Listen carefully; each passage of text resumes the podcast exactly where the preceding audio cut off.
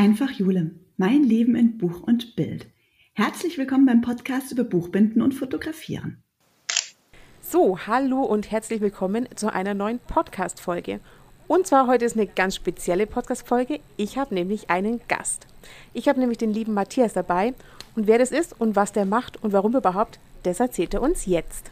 Jetzt, jetzt darf ich reden. Hallo Julia, Matthias hier. Äh, ich bin Fotograf und ja, mittlerweile sogar Filmer, äh, seit 2017 komplett selbstständig und äh, unterrichte das Fotografieren, fotografiere selbst viele Hochzeiten für Unternehmen, Privat, Paar-Shootings, Familienshootings theoretisch auch, aber relativ wenige. Also ich habe viel mit Fotografieren und mit dem Fotografieren von Menschen zu tun und äh, ja, freue mich auf jeden Fall hier mit dabei zu sein.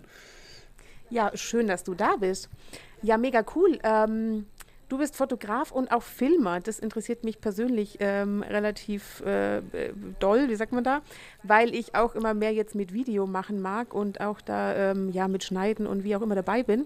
Da wird vielleicht nur die eine oder andere Frage kommen. Gerne. Aber grundsätzlich hast du quasi ähm, dich als Fotograf selbstständig gemacht im Bereich Hochzeit, oder? So hat es mal angefangen, ja, richtig. Also ich habe angefangen äh, das war, das war so noch die Hobbyphase, so 2011, äh, wo ich halt einfach fotografiert habe, was mir vor die Linse gekommen ist. Ja, ich habe relativ schnell gemerkt, dass ich Menschen fotografieren möchte. Äh, hat mir einfach gelegen. Ich weiß nicht, fand es interessanter, als das mit äh, Landschaften zu machen oder mit irgendwelchen anderen Sachen. Menschen hatten irgendwie immer so ein bisschen einen Reiz für mich. Und irgendwann das war tatsächlich 2011, so 2010, 2011 kam das schleichend, dass mich mal äh, ein befreundetes Pärchen angefragt hat, die halt einfach gesagt haben so, hey, wir kennen uns schon länger, ich weiß, du hast eine Kamera, ne, also, äh, und kannst du nicht unsere Hochzeit fotografieren? Und ja, also normalerweise würde ich Anfängern davon abraten, sowas zu machen, aber ich hatte ein, ein Dreivierteljahr Zeit, mich darauf vorzubereiten und habe halt investiert wie noch was. Ich glaube, das war die einzige Priorität in meinem Leben. Und äh, die Hochzeit hat gut funktioniert, auch wenn ich aus heutiger Sicht vielleicht sagen würde, die Bilder sind nicht mehr so das, äh, das, das was ich fotografieren würde. Man entwickelt sich ja auch weiter. Äh, auf jeden Fall, damit kam ich in die Hochzeitsfotografie. Und die Bilder von der ersten Hochzeit haben mir quasi den Kalender für das Jahr drauf gefüllt. War relativ einfach, muss ich erstaunlicherweise sagen. Und es ging halt einfach so immer weiter. Das mit dem Video kam eigentlich nur darüber, dass ich immer wieder Fragen zu gewissen Themen bekommen habe und irgendwann einfach gesagt habe, so, okay, cool, es gibt andere Leute, die machen darüber YouTube-Tutorials, das könntest du doch auch mal ausprobieren. Und heute habe ich, ich glaube, irgendwie so 360, 370 Videos mittlerweile auf dem YouTube-Kanal und keine Ahnung, wie viele Kurse. Ich habe den Überblick verloren. Ähm, es ist ein bisschen ausgeartet, sagen wir es mal so. cool. Aber du produzierst alles selber? Ich mache alles komplett, also sagen wir mal 90, 95 Prozent der Zeit. Es gibt manche Sachen, da sage ich, ich hole mir Filme mit dazu, weil es ist recht schwierig, Videoaufnahmen von sich selbst zu machen. Ja, also, also wenn man das nicht einfach auf ein Stativ stellen will, sondern so irgendwie Bewegtaufnahmen haben möchte, dann kann man das meist schwierig selber machen. Dann habe ich halt meist irgendwelche Leute da, die äh, das mit mir machen. Aber der Großteil, fast alles, mache ich selbst cool. Ja, das ist äh, auf jeden Fall richtig cool. Und du, du fotografierst nicht nur selber, sondern du bringst es auch anderen bei. Ja, richtig. Wie kam es da dazu? Oder wie, wie hat sich das entwickelt? Oder war das auch schon von Anfang an? Oder vielleicht magst du da mal was dazu sagen? Das war nicht von Anfang an. Ich habe meinen YouTube-Kanal, glaube ich, 2015 gemacht. Müsste ich jetzt gerade selber nochmal nachgucken. Aber ich glaube, ja, 2015 ist der Kanal an den Start gegangen. Und das war ja relativ, relativ entspannt am Anfang, so zwei, drei Videos hochgeladen, bisschen Aufmerksamkeit bekommen, okay, cool, noch gar nicht drüber nachgedacht, da irgendwie Geld mitzumachen oder so. Äh, ich hatte in der Anfangszeit zwei, drei Workshops, ja, aber es war jetzt nicht so in dem Ausmaß wie heute, dass ich sage, ja, Videokurse hinten dran und Coachings und eine Akademie und ich weiß nicht was alles noch. Also äh, das ist ja gewachsen und äh, ja, ich sage, es ist angekommen. Ich wollte gerade speziell für die Leute, die das Ganze lernen oder jetzt von Null anfangen oder vielleicht auch schon ein bisschen weiter sind, äh, einen anderen Weg bieten. wie ich das gelernt habe. Ich habe halt bei vielen Leuten so mitgeguckt, wo man entweder nur die Hälfte erzählt bekommen hat, so nach dem Motto, hey, wenn du es komplett lernen möchtest, dann besuch halt einen Workshop von mir. Oder äh, ja, wo man halt wirklich mal so einen Kurs gebucht hat und der war dann absolut, ich sage mal, nicht zeitgemäß produziert. Eher so in die Richtung, äh, sehr geehrte Damen und Herren, heute lernen Sie, wie Sie Ihre Kamera bedienen können, wo ich mir denke, äh, ja, dann hätte ich mir auch die Betriebsanleitung durchlesen können, so wie ihr das in dem Moment vermittelt. Und ich wollte halt einfach so ein bisschen diese, diesen Flair haben, dass einem ein Freund beibringt, wie man mit der Kamera umgeht. Und ja, das ist bis heute meine, meine Go-To-Strategie. Das heißt, ich äh, fluche in meinen Videos, ich duze prinzipiell jeden, es ist mir einfach egal. Ähm, halt so, wie man mit einem normalen Menschen reden würde, ohne diese ganzen übertriebenen Höflichkeits- und ich weiß nicht was, offiziellen Redeformen zu verwenden. Ja, das ist auf jeden Fall richtig cool. Und wie du sagst, es ist einfach was anderes, wenn man irgendwie von einem, von einem Kumpel oder von einem Freund was beibracht kriegt, wie wenn man halt irgendwie einmal ähm, ja so ein, eine Schulung oder so einen Kurs macht und bis man eh damit, also mit dem Gelernten dann was umsetzt, ist meistens eh dann nicht direkt danach und dann vergisst man es wieder und wenn man das nicht äh, kontinuierlich macht, dann bleibt es meistens sowieso auf der Strecke. Ähm, wie ist es bei dir so mit dieser Akademie? Da, da, kann man sich anmelden und wird dann quasi äh, rund um die Uhr betreut. Gut, das, so, so, extrem würde ich es jetzt nicht beschreiben. Ne? Also ähm, ich sitze nicht bei den Leuten nebendran und gucke auf alles, was sie machen. Ähm, man, man, darf sich schon selbstständig in gewisse Richtungen entfalten. Ähm, ja, die Akademie war halt einfach der Punkt, wo ich gesagt habe, äh, es gibt viele Leute, die schon alle meine Kurse gebucht haben. Ich sehe ja tatsächlich, ne, wer bucht meine Kurse, wie extrem schauen die sich die an, was machen die da genau. Also mittlerweile kann ich sogar fast schon mehr tracken, als ich eigentlich wollte. Ähm, aber es war halt der Punkt, wo ich gesagt habe, hey, ich will mehr machen. Ich will auch so einen harten Kern haben eigentlich von den Leuten, die hinten dran stehen, die nicht mal so einen Kurs geguckt haben und haben gesagt so, ah, nö, vielleicht mache ich da mal weiter, sondern die wirklich so quasi alles von mir aufsaugen, was in irgendeiner Art und Weise kommt. Und vielleicht auch einen Schritt weitergehen wollen. Nicht nur ich fotografiere, sondern ich will damit vielleicht auch irgendwann mal Geld verdienen oder mehr draus machen oder sowas. Einfach so der, dieser nächste Schritt, der ja irgendwann kommen muss. Und das war halt einfach der Punkt, wo ich gesagt habe, okay, noch einen Kurs machen, ist irgendwie langweilig.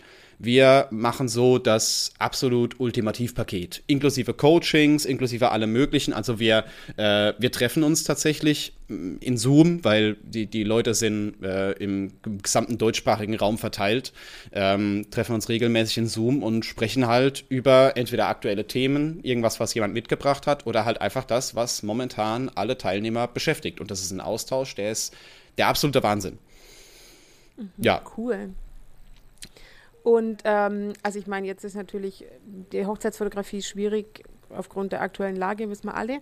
Aber das war jetzt einfach so eine Sache, auch was du dir nebenbei quasi erhalten hast, wo du eben halt auch auf auch äh, Kunden und Aufträge dann reinbekommst, oder? Weil ich, Hochzeitsfotografie ist ja, war ja schwierig die letzte Zeit. Ja, das kann man jetzt so und so sehen. Also äh, dieses Jahr geht es erst wieder richtig los. Ich will jetzt nicht sagen, dass ich einfach normal weiterarbeiten konnte. Das äh, ist es ja nicht. Also ich hatte schon noch Hochzeiten. Ähm, die meisten nicht ganz so groß eher ein bisschen kleiner gehalten, dass man sagt so, hey, wir machen nur Standesamt und danach irgendwie so zwei, drei Bilder noch und äh, den Rest machen wir nächstes Jahr, äh, in der Hoffnung, dass nächstes Jahr wieder besser ist, ne? aber äh, es zeichnet sich ja tatsächlich ab und es wird auch der Moment kommen, wo vieles nachgeholt wird und ich glaube, jeder Hochzeitsfotograf äh, dreifach überbucht ist und an, an einem Termin, an einem Tag wahrscheinlich fünf Hochzeiten fotografieren könnte. Ähm, ja, ich habe mich halt umorientiert. Das ist sowas, ich habe da schon, ich habe ja selber einen Podcast, ne? Also ich habe da schon selber drüber gesprochen, ähm, dass viele, gerade jetzt in der Corona-Zeit, sich halt einfach hingesetzt haben und haben gesagt, so, es geht nichts mehr. Oh nein, der, alles ist vorbei, die Welt geht unter und was auch immer. Und ähm, ja, ich habe mich umorientiert. Ich habe halt gesagt, gut, der Fokus geht halt mehr in Richtung Online. Deswegen war ja auch ein Grund für die Akademie, weil ich einfach mal da was Neues machen wollte und schnell hergehen und einen Videokurs machen, war irgendwie, jo, habe ich ja schon gesagt. Ähm, aber auch auftragsmäßig. Ich habe halt dadurch, dass weniger Hochzeiten reingekommen sind, mich eher in die, in die Business-Richtung fokussiert und ja, hab's damit jetzt eigentlich ausgeglichen und mache halt auch aus dem Grund jetzt mehr Videos und mehr Fotos in der, im Geschäftsbereich. Ja, das stimmt. Also ähm, ich verfolge dich jetzt, ich weiß gar nicht, ich glaube, ich habe dich mal beim Vitali auf dem Podcast äh, gehört. Den höre ich relativ re äh, regelmäßig, also eigentlich jede Folge. Und ich glaube, da warst du auch mal bei ihm zu Gast. Ja, war ich auch mal bei ihm vor einem halben Jahr oder so. Richtig, richtig. Genau. Von Genau. einem halben Jahr, ich, ich weiß das gar nicht mehr. Ja, ich weiß nicht, oder vielleicht auch schon ein Jahr, die Zeit geht so schnell. Genau, und da habe ich dich, glaube ich, mal, ähm, ja, ich habe mir den Podcast angehört, und der hat mir dann recht gut gefallen und habe dann mal gegoogelt oder er hat dann auch in den Shownotes verlinkt, ähm, wie man dich findet und folgt ja seit, äh, seitdem auf Instagram. Und ähm, ja, du machst auch regel regelmäßig Livestreams und eben diese YouTube-Sachen, gell? Das, also da bist du auf jeden Fall richtig aktiv. Äh, ja, klar, natürlich, natürlich. Nicht ganz so aktiv, wie ich gern wäre. Ist immer noch so, so ein Punkt mit Regelmäßigkeit und sowas in der Richtung. Und äh, ich ärgere mich immer selber drüber, wenn halt da steht, so, keine Ahnung, äh, letztes Video vor acht Tagen oder sowas in der Art. Manche Leute würden sagen, so, boah, was, Wahnsinn, ich mache das nur einmal im Monat. Äh, mein Plan ist eigentlich zweimal die Woche was hochzuladen. Es passt leider nicht immer, weil das ist ja nochmal so ein Thema, ne? das sieht man oft nicht, was halt hinter den Kulissen abgeht. Ähm, die Leute wissen nicht, oder man, man, man nimmt es halt nicht so wahr, dass man auch ein bisschen mehr macht, als den ganzen Tag nur in Instagram zu posten und irgendwelche coolen Videos hochzuladen oder ich weiß nicht, zu fotografieren, sondern gerade im Bereich der Selbstständigkeit hast du ja viel mehr. Unglaublich viel mehr. Ja, Das stimmt. ja, das ist halt das was. ich jetzt auch gelernt, ja. Das ist halt was, ich kann ja, kann ja nicht äh, irgendwie Bilder posten, wie ich Belege für den, für den Quartalsabschluss zusammensuche oder sowas in der Art. Also ja, das ist halt ein bisschen komisch. Deswegen. Das stimmt, wobei das gar nicht schlecht wäre, wenn man das mal zeigen würde, dass die, äh, dass man eben sieht, dass es nicht nur fotografiert, äh, um Fotografieren geht bei Fotografen. Äh, vielleicht nochmal ganz kurz auf, auf das Fotografie-Thema zurückzukommen. Ähm, du, dein Hauptstandbein ist quasi schon Hochzeiten oder machst du auch andere Shooting-Richtungen? Ich bin ja auch für Unternehmen tätig, habe ich schon gesagt. Ähm, aber parallel dazu halt im Endeffekt alles, was mit Menschen zu tun hat. Fokussiert auf Porträt und Paarfotografie, also schon so leicht an Hochzeiten angelehnt. Äh, aber tatsächlich, was Fotografie angeht, wenn wir jetzt mal Corona rausrechnen, ist tatsächlich Hochzeitsfotografie äh, das, das Größte. Da ist man auf jeden Fall gut bedient. man hat was, man hat ein bisschen was zu tun, ja, richtig. ja, das stimmt. Und auch wenn man denkt, im Sommer, klar, im Sommer ist die, die Hauptsaison, das ist klar. Aber ähm, es gibt auch das ganze Jahr über Hochzeiten. Und dann geht es ja eben auch viel an Vorbereitung. Also eine Hochzeit heißt ja nicht nur, ich gehe da mal einen Tag mit und äh, dann ist vorbei, sondern es braucht viel Arbeit davor und viel Arbeit danach. Ähm, und ähm, ja, also da gehört auf jeden Fall mehr dazu, wie einen Tag das Brautpaar zu begleiten. Äh, ja, defi definitiv. Wobei ich finde, äh, man kann es hier auch so ein bisschen übertreiben. Also das ist auch was, woran ich lange gearbeitet habe, dass ich halt diese ganzen, ich, ich komme aus der IT, ne, Prozessmanagement und sowas in der Richtung. Äh, also ich versuche das schon relativ schlank zu halten relativ einfach zu halten, nicht zu sehr zu übertreiben, keine, was weiß ich, 500 Hochzeitspakete, zwischen denen man aussuchen kann, sondern bei mir ist eigentlich, äh, ich, ich bin eigentlich so der, der einfache, pragmatische Typ, was so Themen angeht. Das heißt, wenn ich heiraten will, dann rufe ich dich an, sage ich brauche äh, Bilder und dann sagst du, klar, und dann hast du von wann bis wann und äh, wo treffen wir uns und was machen wir und so hast du einfach, äh, also es geht ja viel über Gespräche vermutlich, weil eben nicht jede Hochzeit gleich ist und man muss erstmal wissen, was das Brautpaar dann will oder wie machst du das? Mm, Ja, the theoretisch schon.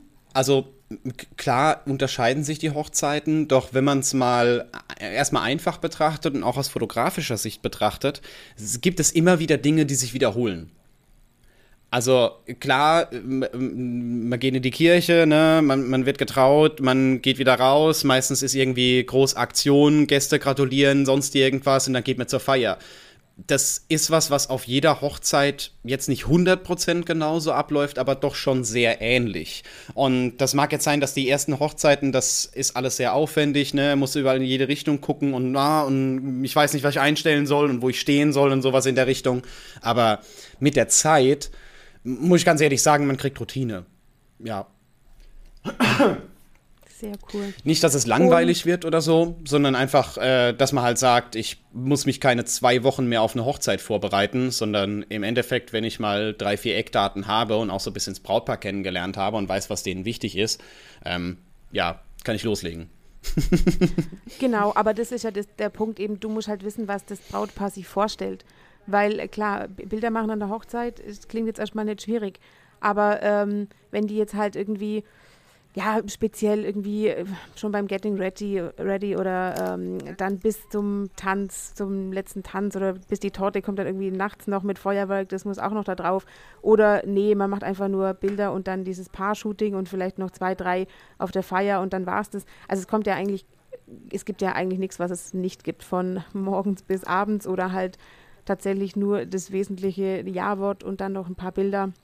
Also man muss ja schon gucken, was wollen die überhaupt? Und dann ist ja der andere Punkt, wo findet denn die Hochzeit statt? Wie sieht die Location an aus? Schaust du dir das davor immer an oder klar, wenn es äh, bei dir wahrscheinlich im Umkreis ist, dann kennst du die jetzt schon, die Locations, aber wie machst du das, wenn du mal was Neues hast? Wie bereitest du dich darauf vor? Also Minimum äh, ist, ist ein Blick auf Google Maps. Also, dass man zumindest mal schon so eine Umgebung, die Umgebung sich anschauen kann. Viele Locations haben ja auch Fotos auf der Webseite und sowas in der Art. Also jetzt nur wirklich für Sachen, wo ich sage, das ist weiter weg. Ich, ich kann jetzt nicht äh, für eine Hochzeit einfach mal sagen, vorher, keine Ahnung, ich fahre mal 800 Kilometer hin und guck's mir mal an und fahre wieder nach Hause. Das ist ja schon so ein kleines bisschen übertrieben. Ich glaube nicht, dass das Brautpaar mir das bezahlen würde. Ähm, aber man kann sich schon einen sehr guten Eindruck ver verschaffen, einfach dadurch, dass man sich die Fotos anschaut, gerade wenn man eine entsprechende Erfahrung hat. Was ich aber auf jeden Fall mache, ist, ich bin deutlich früher da. Sowieso, wenn es eine lange Anreise ist, klar.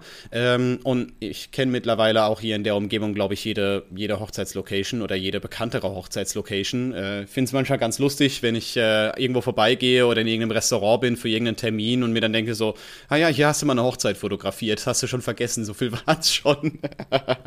ja, auf jeden Fall früher da sein, um sich in Ruhe anzuschauen, wo man was macht, vielleicht schon mal die Kamera voreinstellen, schon mal schauen, hey, in der Kirche ist es dunkler, was nehme ich für einen ISO-Wert, wenn ich rausgehe, wie muss ich sie so umstellen oder sowas in der Art. Man kann ja auch ein paar Testfotos machen, einfach um so ein bisschen reinzukommen und auch so ein bisschen Sicherheit zu bekommen, dass man halt eben äh, nicht komplett daneben liegt, wenn man dann dort fotografiert. Ja, Genau. Nee, äh, so, so mache ich das auch und das macht natürlich auch Sinn, eben genau die, die Locations sich vorher mal anschauen. Logisch kann man jetzt nicht da 800 Kilometer, 1000 Kilometer irgendwo hinfahren, aber äh, meistens ist ja die Hochzeit am Samstag und dann kann man irgendwie freitags dann schon da sein und sich das dann zumindest mal vor Ort anschauen, weil klar, ändern kann man die Situation dann sowieso nicht mehr, aber man kann sich eben so Sachen überlegen wie, wo stelle ich mich hin oder was mache ich, wenn es regnet, wo gibt es vielleicht ein Plätzchen, wo man nicht, äh, nicht nass wird, wo man ein bisschen unterstehen kann oder gibt es im Garten irgendwas, eine coole Location, wo man mal mit der Familie Bilder machen kann. Es sind ja oft so ganz viele Situationen, wo man sagt, ah, kann ich mal ganz kurz hier mit, mit, mit der Oma ein Bild machen oder so. Äh, ja, klar, aber jetzt halt irgendwie auch nicht zwischen Tür und Angel, sondern dann sagt man, ja, klar, gehen wir mal kurz raus. Oder nach dem Kuchen ist das Licht da schön, äh, die, die Uhrzeit. Vielleicht können wir dann da mal kurz, es muss ja nicht weit weg sein, weil klar, keiner will dann immer eine Stunde äh, wohin fahren, sondern es gibt ja oft dann draußen irgendwie vielleicht einen Garten oder irgendwas oder eine schöne, eine schöne Wand oder ein Tor oder keine Ahnung, irgendwas, wo man dann sagen kann, ja, das ist auf jeden Fall eine Location, wo man mal ganz kurz äh, hingehen kann und ein paar Bilder machen kann, wenn die Leute sich das halt wünschen. Und da muss man natürlich dann schon wissen, ähm, darf ich das nutzen, kann man da hingehen, wie weit brauche ich da oder so Sachen. Also das ist tatsächlich, äh, gehört da immer viel, ich finde schon viel mehr mit dazu, wie das man, was man sieht. Ja, auf jeden Fall. Äh, und wichtig ist auch, dass man die Sache entspannt angeht. Das klingt jetzt so einfach, ja. Äh, ich, habe, ich habe meine ersten Hochzeit auch sehr, sehr viel äh, durchgeplant und ich glaube, ich hatte irgendwie einen halben Ordner mit dabei, was alles wichtig ist und sowas in der Art. Ähm, mittlerweile, pf, ja, ich habe so meine, meine wichtigen Dinge, die dabei sein müssen und es wird halt auch, also ich improvisiere viel. Klingt jetzt ein bisschen negativ, dass man so denkt, so, ah ja, der kommt vorbei und dann irgendwie macht er schon gute Bilder. Ähm, aber das ist auch was, was im Brautpaar so ein bisschen den Druck wegnimmt. Wenn du selber so dastehst und so total nervös bist und oh mein Gott, und jetzt hier die Einstellung und gleich müssen wir da hingehen, aber da müssen wir in 40 Sekunden sein, sonst ist das Licht weg und was auch immer, ne? Einfach so ein bisschen entspannter an diese Sache rangehen. ist aus meiner Sicht sehr wichtig. Das wird auf der ersten Hochzeit nicht funktionieren und vielleicht auch nicht auf der zweiten oder auf der dritten, aber irgendwann bekommt man diese, diese Erfahrung und auch diese Selbstsicherheit, einfach zu sagen, ja, passt schon. Auch wenn es jetzt ein kleines bisschen, ich sage jetzt mal, mir fällt ganz richtige Wort nicht dazu ein, ne? also einfach so ein bisschen stümperhaft klingt, so nach dem Motto, ah, wird schon hinhauen. Ähm, es ja, ist was, was den Druck vom Brautpaar nimmt und auch den Druck von dir selber und dadurch kannst du ganz anders an die Sache rangehen. Das stimmt, aber da, da, dazu musst du ja auch vorbereitet sein, weil eben wenn du jetzt sagst, äh, jetzt stehen irgendwie alle vor der Tür und die Location wäre eigentlich hinter der Tür, aber du hast ja beim Reinlaufen dann schon mal geschaut, was gibt es denn vor der Tür? Ah, da gibt es eine Treppe, da kann man vielleicht ein paar Leute staffeln. Ah, da gibt es ein Fenster, da kann ich ein Gruppenbild von oben machen. Da gibt, also ich glaube, als Fotograf kann man nicht an so Sachen vorbeigehen, ohne dass man das sowieso denkt, oder? Ja, ja, klar, aber das ist das, das, wo ich den Punkt meine, ne, das ist die Erfahrung. Bei mir ist meist so, ich laufe die Tür rein und weiß schon die nächsten fünf Fotospots, aber vollkommen automatisch. Ich äh, ja. muss da nicht me me mega drauf achten, sondern ich gehe einfach nur rein und sage, ja, äh, okay, gut, wo machen wir das Gruppenfoto? Draußen vor der Tür, auf der Treppe, im Schatten passt, habe ich schon gecheckt, als ich reingekommen bin. Ist okay. genau, aber das ist ja klar, dass, also man braucht klar, jetzt ist Routine, aber man muss das immer schon, weil jede Location ist anders, jede Situation ist anders und dann muss man das einfach so ein bisschen im Blick haben und deswegen ist es nicht schlecht, wenn man sich das mal vorher anguckt oder sich da mal ein paar Gedanken macht. Grundsätzlich, wie kann ich denn überhaupt Gruppenfotos machen oder welche Fotos brauche ich denn unbedingt an so einem Tag oder also man muss im Prinzip schon ein bisschen so eine ja, jetzt nicht eine Checkliste haben, wo man da abhakt, aber im Kopf schon durchgehen. Ich brauche ein Bild, zumindest mal, wo die Eltern mit drauf sind. Ich brauche ein Bild vielleicht mal von den Ringen, von den Schuhen, so, so Details auch, wo man halt einfach, wenn man mal Zeit hat, ich mache das meistens immer, wenn äh, die Leute essen, dann nehme ich mir meistens den Strauß und die Ringe oder die Schuhe oder so ein paar Details und äh, gehe dann irgendwo hin, wo ich ein bisschen ungestört bin und mache dann da so Detailsfotos. Aber das muss man halt machen und da muss man halt dran denken. Und ja, ja, klar. Genau, da braucht man schon ein bisschen so einen so Plan dafür. Ähm, wie machst du das mit den Bildern? Also wie bekommen deine Brautpaare denn die Bilder nach der Hochzeit? Ähm, ich ich druck tatsächlich nicht. Also ja, ich drucke, wenn, wenn man das möchte, ne? aber so standardmäßig sind, äh, ich, ich, ich mache jetzt nicht so Pakete, die man da teilweise sieht, dass da irgendwie was schön zusammengeschnürt wird, wo man noch, äh, ich weiß nicht, in irgendeinem Kästchen und noch ein paar Abzüge oder sowas in der Art, da bin ich nicht der Typ für. Ähm, ja, hat, hat mir irgendwie nie gepasst und irgendwie hat es auch bisher niemand vermisst. Äh, bei mir ist relativ einfach, die Kunden kriegen von mir alle Bilder. Also sowohl die, die ich bearbeitet habe, die Auswahl, das kommuniziere ich auch vorher, als auch der gesamte Rest. Und ich weiß, manche Leute haben da was dagegen, also manche Fotografen, wenn man halt denkt so, oh nee, äh, dann sehen die ja auch die, die unscharf sind und die, die nicht ganz vom, vom Bildschnitt her perfekt sind oder sowas in der Art. Ähm, aber das ist den meisten Leuten egal. Ich habe damit aus einem ganz einfachen Grund angefangen, weil es, äh, das war tatsächlich 2014, eine von meinen ersten Hochzeiten, wo die Mutter sehr krank war und die irgendwie noch mit äh, Sanitätern und allem Möglichen reingetragen wurde, damit sie bei der Hochzeit noch dabei sein kann. Und äh, die, das Brautpaar war danach mega happy, einfach weil sie, Hauptsache, sie hatten alle Fotos, die von ihr noch existiert haben, noch mit dabei. Egal ob unbearbeitet, egal ob irgendwas, das war mit drin. Und ja, seither mache ich das eigentlich so. Und wenn irgendjemand sagt, hey, wir hätten gerne noch das Bild, weil uns wir uns da besser drauf gefallen, oder ich weiß nicht, weil da die Oma drauf ist, die du überall sonst vergessen hast, ähm, auch wenn es nicht passieren sollte, ne? Es gibt halt manchmal irgendwelche wichtigen Verwandten oder wichtigen Freunde, die man nicht sofort erkennt. Und dann ist das eine ganz schöne Sache. Und ja, es sind relativ viele Bilder, aber äh, ich lade die selber hoch. Ich habe da auf meiner Webseite so ein, so Upload-Space, wo man einfach so einen Link mit meiner Seite, also mit meiner Domain, äh, bekommt und kann die einfach runterladen. Und ja, wenn man auch größere Pakete bucht, ist selbstverständlich auch ein äh, großes Fotoalbum mit dabei, äh, wo ich, ja, wo wir uns meistens nochmal treffen, wenn das möglich ist und einfach nochmal drüber schauen, einfach sagen, hey, guckt doch, wir gucken uns die Bilder nochmal zusammen an. Ihr könnt ja einfach, dass man auch noch so ein bisschen Feedback bekommt, weil das kriegt man gerade bei Auftragsarbeiten nicht immer. Meistens ist so, danke für die Fotos und ciao. Ja. Gibst du dann, ähm, also du gibst die Fotos online weiter, das heißt, die laden sich das runter und dann hast du eben den Kontakt dann nicht. Du, du gibst jetzt nicht irgendwie äh, du gehst da hin und gibst denen ein, eben kein Fotoalbum oder ein Stick oder sonst irgendwas. Das, das fällt dann weg. Das kriegen die zum Download, außer es ist ein Album. Wenn's ein, also wenn es ein gedrucktes Buch ist oder sowas in der Richtung, dann äh, ja. Und es gibt ja noch mal ein Album für die ganzen Gäste, die, dass sich jeder das selber anschauen kann und dass sie das nicht irgendwie weiterschicken müssen. Da haben sie noch mal eine Galerie speziell. Ähm, aber wenn das einfach nur, wenn es ohne Album ist, ein kleineres Paket oder sowas in der Richtung, dann äh, ja, war's das. Ja, okay. Ja, ich äh, finde natürlich jetzt die Komponente äh, Fotoalbum ganz, ganz gut. das habe ich, hab ich mir gedacht, dass du darauf anspielst, ja, dass du in diese Richtung gehen möchtest. Ja, aber auch schon, weil der Moment, wenn du halt mit den Bildern vor der Tür stehst, also ich mache es immer so, ähm, die kriegen irgendwie meistens schon am nächsten Tag so zwei, drei Bilder äh, die halt so, ja, einfach mal zu zeigen, was war überhaupt los, wie hat die Braut ausgesehen, was hat sie für ein Kleid gehabt, was für Haare hatte die, was hat er für einen Anzug an und so. Ähm, einfach damit die mal zumindest schon mal den WhatsApp-Status reinstellen können. das ist immer das Erste, was die dann machen, wenn sie die Bilder haben. Ähm, damit die einfach was haben und dann, ja, meistens in einer Woche bekommen die dann die ähm, fertig bearbeiteten Bilder. Beziehungsweise, ähm, ja, ich gebe auch im Prinzip alle Bilder raus, nur mache ich mir die aber, dass ich tatsächlich alle bearbeite. das äh, kommt äh, dann schon auch noch mit dazu. Okay, ich glaube, wir fotografieren ein kleines bisschen anders. Also ich kann, ich Wieso? kann mal einfach scherzhafterweise in die letzte Hochzeit reinschauen. Das war eine recht kleine Hochzeit. Ich war, glaube ich, nur zwei, drei Stunden da. Moment, wo habe hab ich die denn hier? Ich habe Lightroom parallel offen. Trotzdem habe ich 1858 Bilder gemacht. Ja. Die bearbeitest du dann alle einzeln? Naja, also, also sagen wir mal so, ich mache vielleicht irgendwie, wenn ich, wenn ich 2000 Bilder mache, dann bleiben, ja, vielleicht die Hälfte tatsächlich die, also ich mache ja viel dann ähm, äh, Serienaufnahme. Ja, Dito. So, wenn jetzt irgendwie Gruppenfoto hast und da hast 20 Leute drauf, dann gibt es sicher 10 Bilder, wo äh, mindestens einer nicht dahin schaut, wo er soll oder die Augen zu hat.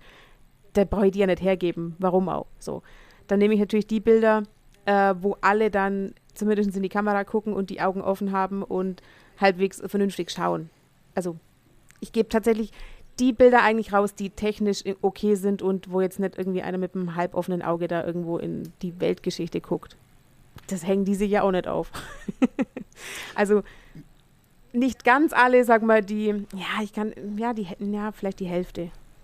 Okay, ist ja schon, klingt aber jetzt schon recht viel. Also ja, ja, von, den, von den Bildern, von den 1800 Bildern sind 100 übrig geblieben. Ja, ja, also ähm, natürlich, es kommt, wenn man gerade zum Beispiel nach der Kirche, wenn man gratuliert. Man hat immer im Prinzip den gleichen Bildausschnitt. Es kommen die Leute zu, zu einem Brautpaar, äh, geben denen die Hand, umarmen die und äh, wünschen denen alles Gute.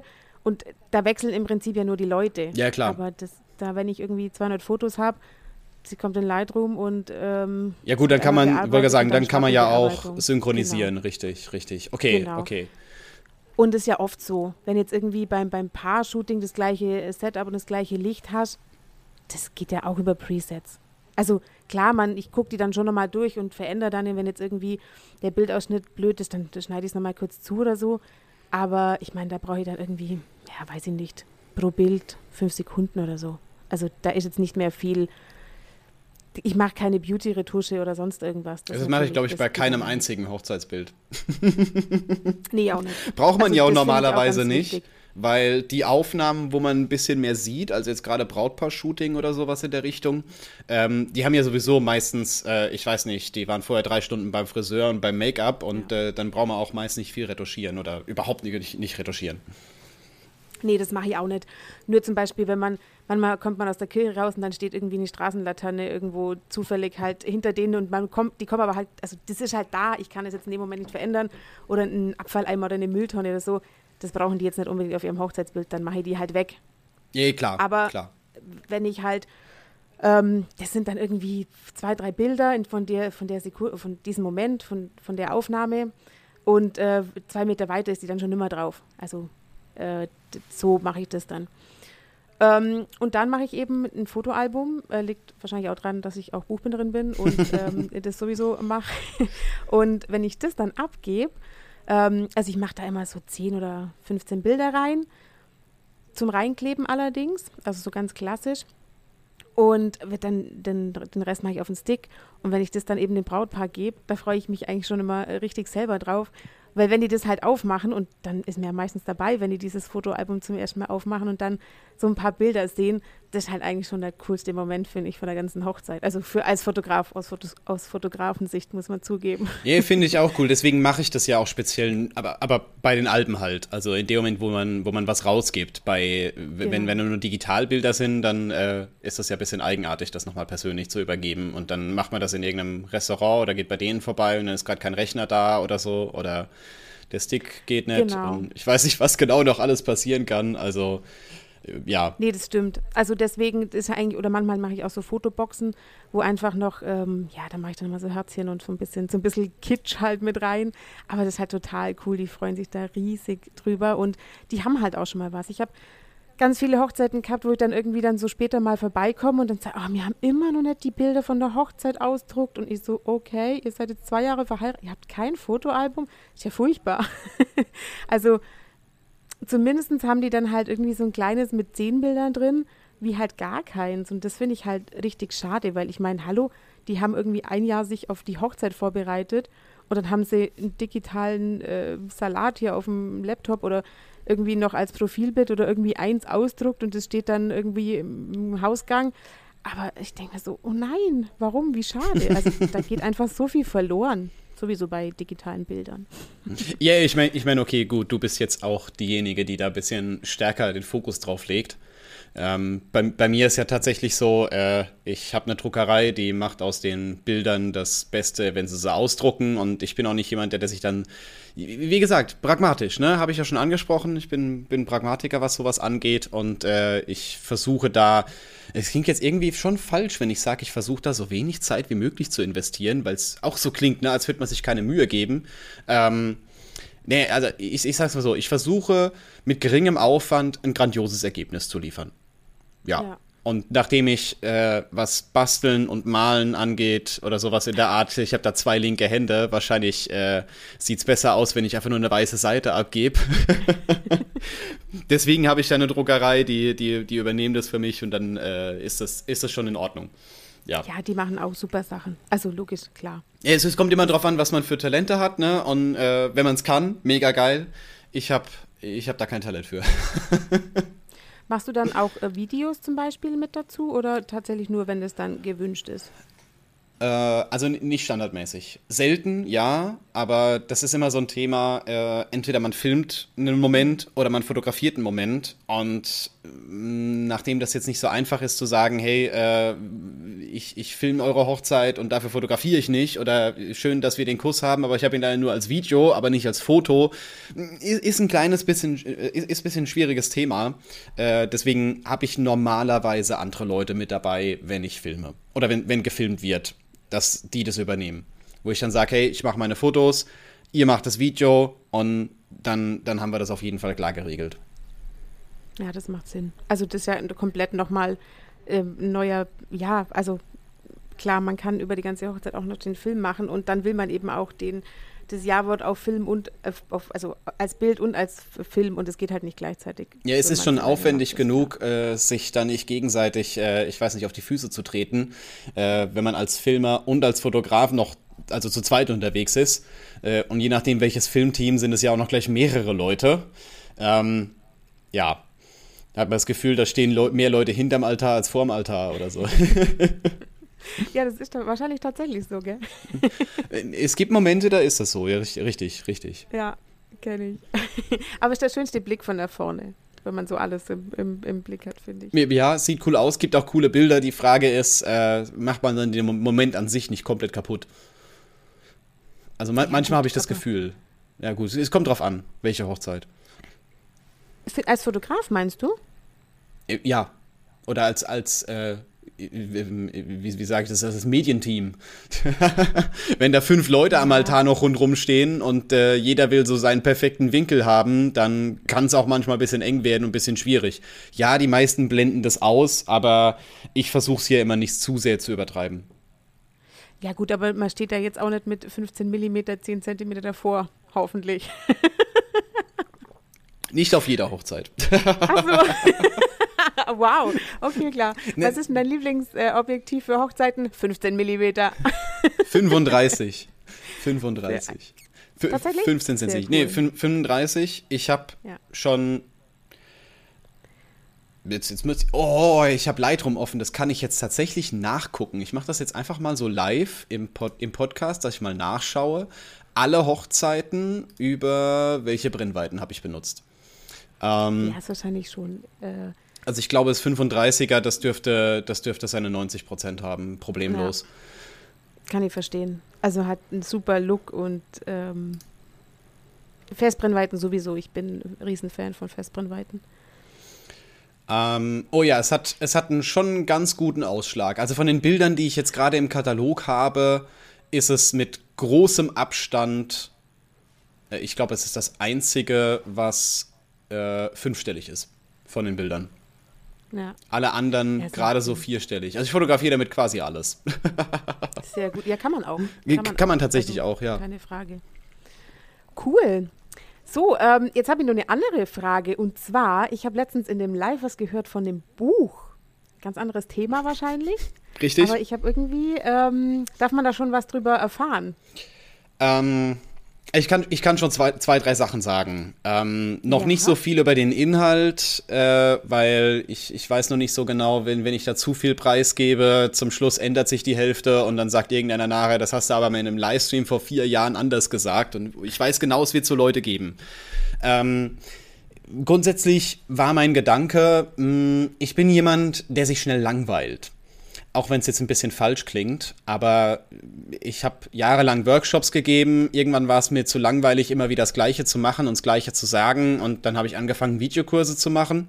Und da bin ich jetzt auch langsam an einem Punkt, wo ich sage, ähm, ich kann noch gewisse Dinge machen, ich kann noch gewisse Dinge erklären, ich habe immer noch Spaß bei, aber ich möchte äh, mich so weit verändern, dass ich auch mal was anderes ausprobiere, bevor ich auch an dem Punkt bin, wo, dass ich sage, es ist langweilig, ich habe keinen Bock mehr drauf. Ähm, deswegen, ja, ich wollte ein anderes Medium testen. Ich habe noch nie in meinem Leben ein Buch geschrieben, deswegen, äh, ja, warum machen wir das denn nicht einfach mal? Das war so mein, mein Hintergedanke von dieser ganzen Sache. Und ja, seither schreibe ich an einem Buch und habe auch neue Programme gelernt. Wie InDesign, hatte ich vorher keine Ahnung von. Ähm, und tatsächlich auch vom Buchschreiben an sich. Es ist ein großer Unterschied zu einem Video. Ein sehr großer Unterschied. Also äh, es dauert, glaube ich, zum Teil, äh, erstmal aus meiner Sicht, vielleicht ist es auch einfach daran, was, was du gewohnt bist. Es dauert für mich manchmal länger, zwei Seiten in einem Buch zu schreiben, als eine Stunde Video zu produzieren. Krass. Ja, wahrscheinlich, weil du also die Routine hast, ne? Ja, aber es ist auch die Formulierung. Äh, Jetzt hier, wenn ich, wenn ich hier irgendwas sage, ne, man, man weiß, wie ich das gemeint habe, wenn ich das sarkastisch ausdrücke oder dabei lache oder sowas in der Richtung, weiß man schon klar, okay, der meint das nicht ernst, ne? Ähm, in einem Buch kann ich das schwieriger unterbringen. Zwinker-Smiley. Ja, ja, cool. Also ich hab's schon, ich, ich versuch's schon so ein bisschen in meinem Style halt zu halten, um, äh, ja, also so, so wie ich es im Endeffekt au- auch überall sonst mache. Es soll kein Buch sein mit sehr geehrte Damen und Herren, sowas in der Richtung, sondern eher lockerer. Aber wenn ich das jetzt mit Emojis voll klatsche, ich glaube, dann ist es zu viel. Ach, das wäre mal was. ja. Nee, ich verstehe, was du meinst. Das ist äh, tatsächlich äh, schwierig. Aber ähm, es wird quasi jetzt kein, kein, wie sagt man, so ein, so ein Buch, eine Anleitung übers Fotografieren, sondern eher so deine Erfahrungen und was so der Background oder so mit Tipps oder ein, ein wie, wie kann man es beschreiben grundsätzlich? Mm, ja. Beides. Also, es, es ist im Prinzip kein, kein typisches äh, Tutorial-Buch, wo man so, so gesagt bekommt, so hey, das ist die, die Norm, das ist die Regel, halt dich dran, passt schon, sondern ähm, es ist tatsächlich eine Kombi draus. Quasi äh, die, diese ganzen Geschichten, die man in anderen Büchern hört, in anderen Büchern liest mm, und noch mehr. Ich, ich, ich merke es langsam immer wieder, ne? mit, jedem, mit jedem Thema, das ich abschließe, fallen mir zwei neue ein, wo, man so, wo ich so denke, so ja, da könntest du auch noch was zu sagen. Also ich glaube zum Schluss, ich habe geplant mit 400 Seiten, ich denke, dass wir da drüber kommen. Ähm, auf jeden Fall ist es gepaart auch mit meinen Erfahrungen, mit dem, wie man es praktisch anwendet. Ich möchte, dass es sehr stark praxisbezogen ist. Auch wenn es halt eben doch ein Buch ist, das es dir nicht so wirklich praktisch zeigen kann. Es ist nicht immer ganz so einfach. Es, äh, ich, ich glaube, das auch zu beschreiben ist relativ schwer. Ähm, Man muss sich überraschen lassen, wenn es rauskommt. Ne? Also es soll auf jeden Fall mal einen Schritt weiter gehen. Ich habe es ja bei den Videokursen, bei den YouTube-Tutorials so ein bisschen angefangen, wo ich gesagt habe, alles, was ich bisher auf dem Markt sehe, es sind ein paar, die haben extremes Potenzial, aber es ist nicht das, wie ich es umsetzen würde. Das gleiche habe ich jetzt bei Büchern auch gesehen. Ich habe mir ein paar angeschaut ähm, und ich will es anders machen. Definitiv. Okay, und du hast jetzt alles selber gemacht? Also wenn du sagst mit Design und so? Äh, jein.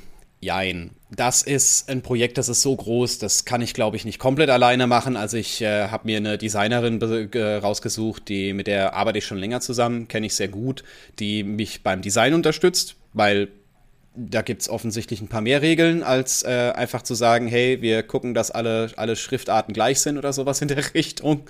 Ähm, und die mir auch InDesign so ein kleines bisschen beibringt. Ich werde jemand haben, der das Ganze mal Korrektur liest, weil ich mich selber kenne. Ich schreibe schneller, als mein Gehirn funktioniert und dementsprechend sind halt auch dann die, die Texte. Ja, ähm, deswegen, das, da, da, da, dürfen noch mal Leute drüber lesen. und ansonsten hm, habe ich jetzt eigentlich nur noch die Herausforderung, einen passenden Verlag zu finden. Ah, okay. Cool. Auch ein Verlag, der sich halt auf sowas Neues einlässt, obwohl vielleicht das Risiko besteht, dass es halt nicht funktioniert. Das hat, das hat man prinzipiell immer. Ja. Ähm, aber immer wenn du was Neues testest, weißt du halt nicht genau, ob das was Gutes Neues oder was Schlechtes Neues ist. Ja. Ja, das stimmt. Aber cool. Also ich meine, das klingt auf jeden Fall nach Plan und als ob du, also du weißt, was du tust und wenn man das den, den Verlagen vorstellt, also ähm, die sind ja auch froh, wenn sie eben mal mit neuen, also wenn neue Leute mit neuen Ideen kommen und es verändert sich da so viel in der Buchbranche. Also wenn man mal durch den, durch den äh, Buchladen geht, was man da alles sehen kann, allein jetzt nur optisch. Gut, es liegt jetzt vielleicht auch wieder ein bisschen dran, dass ich da äh, anders drauf schaue, aber wenn man dann mal so durchläuft mit, mit den Farben, dann gibt es Lacke, dann gibt es verschiedene Materialien und all so Sachen, das ist ja unglaublich. Früher hat man ein Taschenbuch gehabt oder halt äh, ein, ein Hardcover-Buch und fertig. Die sahen alle gleich aus, maximal nur eine andere Farbe und das war's. Und jetzt kann man einfach so viel coole Sachen machen.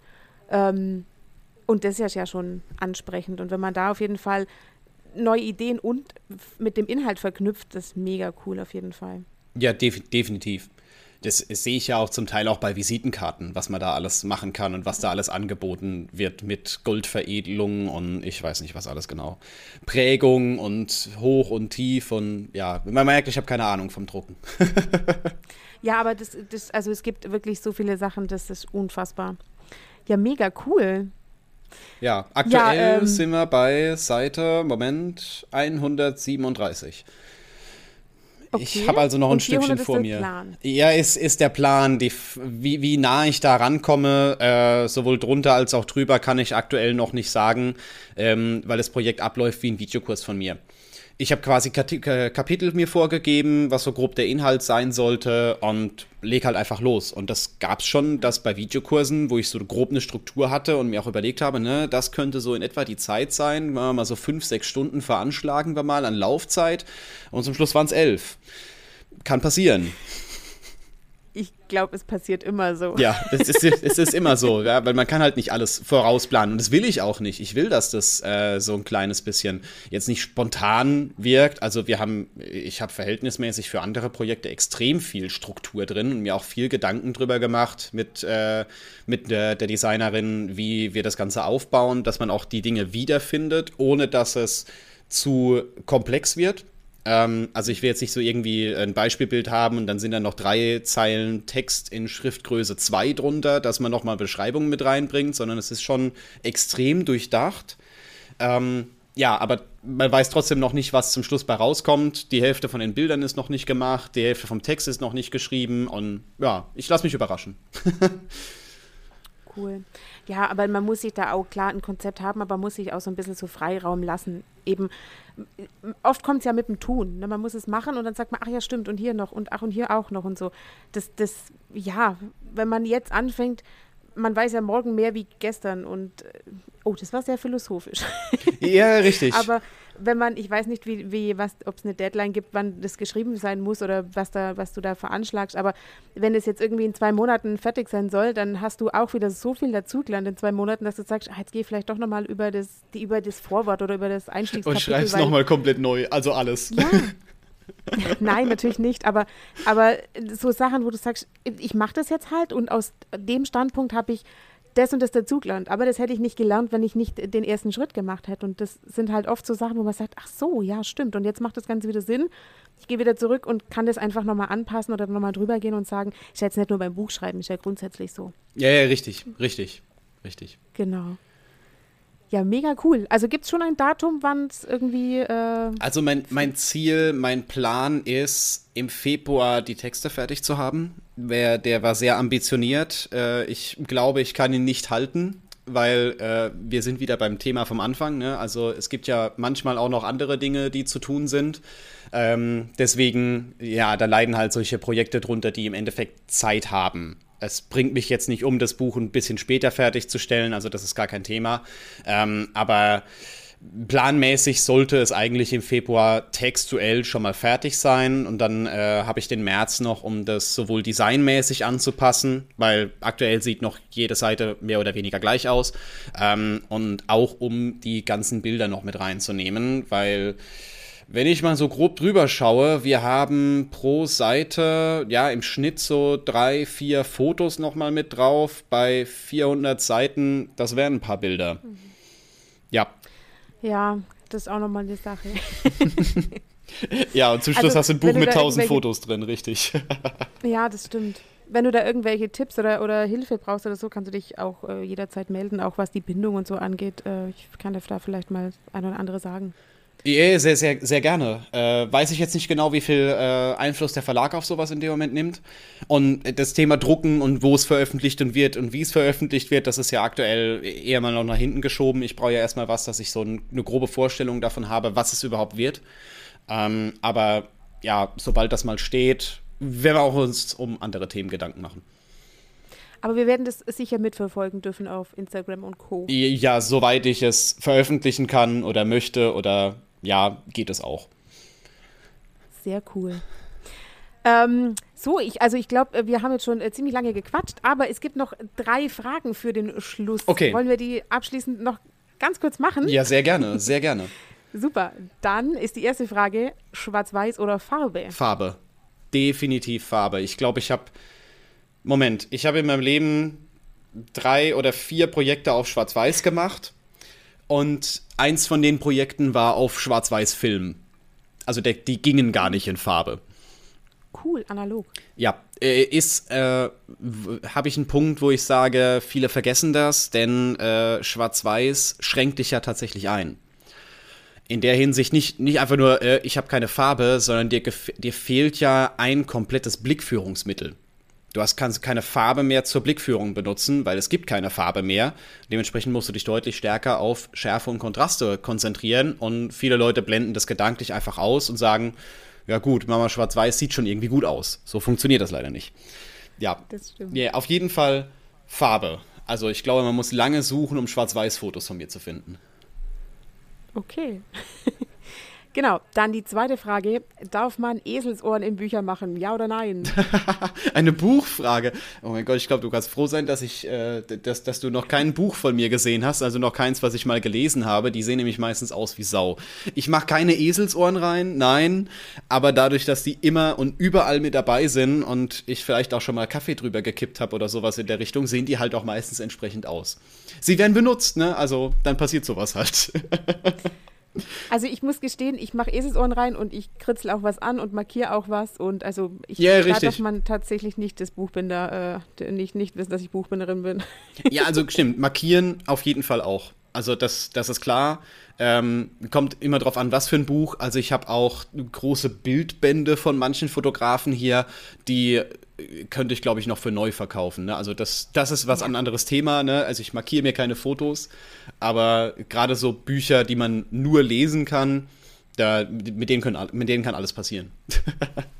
Das stimmt, also da müsste ich es jetzt auch wieder revidieren. In Bildbände würde ich auch keine Eselsohren reinmachen. Äh, Ja. Dafür gibt es ja dann Lesezeichen oder so. Aber ähm, jetzt, wenn man halt irgendwie was liest oder irgendeine Stelle cool findet, wo man sich so sagt, ach, da muss ich mal nochmal drüber, das muss ich mir also vielleicht irgendwie nochmal noch mal anschauen oder da war was Spannendes, dann mache ich da ein Eselsohr rein und markiere das, damit ich weiß, wo es war. Ist doch logisch. Ja, richtig. Ein Textmarker noch oder so. Na klar. genau. genau, und die dritte Frage ist, Bild oder Buch? Äh, wie Bild, Bild oder Buch? Ja. Wie, wie, wie, genau darf ich das verstehen? Naja, du darfst es selber interpretieren. Okay, also, also gut, ist jetzt die Frage, Bild digital oder gedruckt oder äh, Buch zum Lesen oder mit Fotos? Ganz egal. Äh, ga, ganz, draus ganz egal, okay, auf jeden Fall, also, also gedruckt oder digital, ich würde auf jeden Fall immer gedruckt bevorzugen, sofern das möglich ist, hat eine andere Wertigkeit. Und wenn ich die Wahl habe zwischen Text oder zwischen etwas Visuellem, nehme ich immer das Visuelle. Ich bin ein sehr visueller Mensch. Ja, Ja. Grund, warum ich mir keine Namen merken kann, aber Gebäudegrundrisse äh, weiß, in dem Moment, wo ich die Tür reinkomme. Hat so ein bisschen was so Geheimagentenmäßiges. Das stimmt. ja. Cool. Ich weiß nicht, warum mein Gehirn funktioniert so. Naja, gut, also äh, kannst du dir auch Gesichter merken quasi? Oder, oder tatsächlich nur, ähm, wie sagt man, Das kommt ein bisschen drauf an. Theoretisch ja.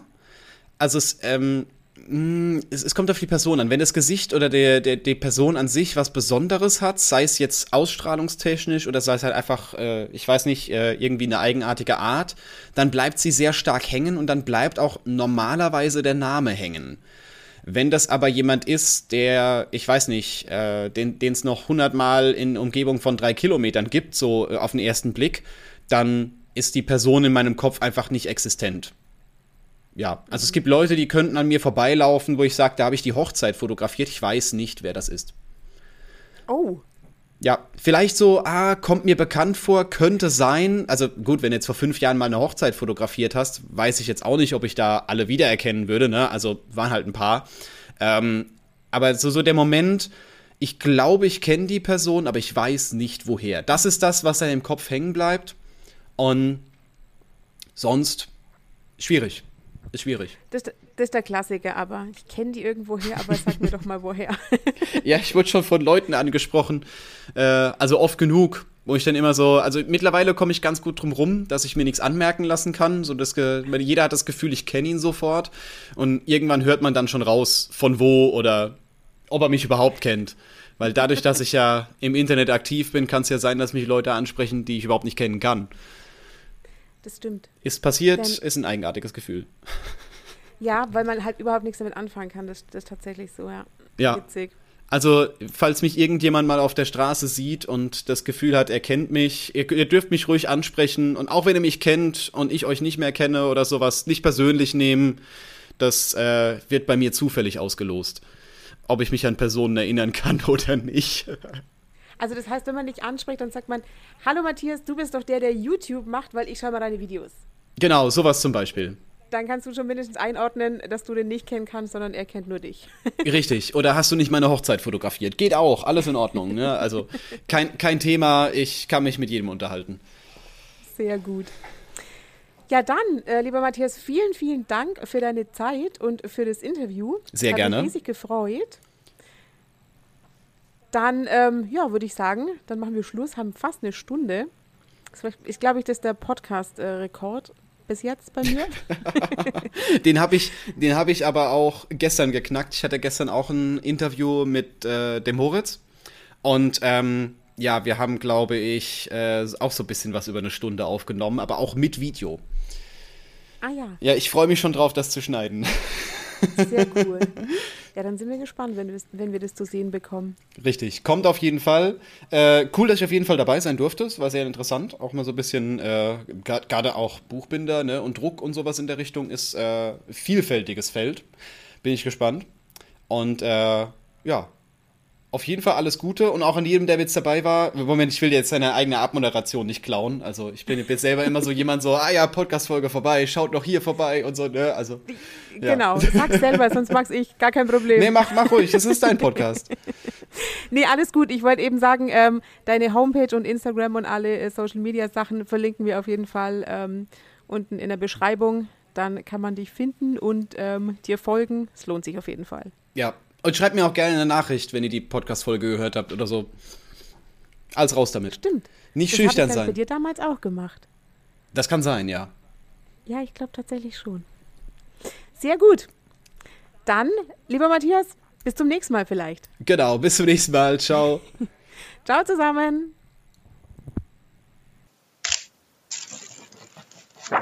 Das war's für diese Woche von meinem Podcast Einfach Jule, mein Leben in Buch und Bild. Wenn euch der Podcast gefällt, dann abonniert den Kanal, um keine Folge mehr zu verpassen. Neue Folgen gibt's immer montags.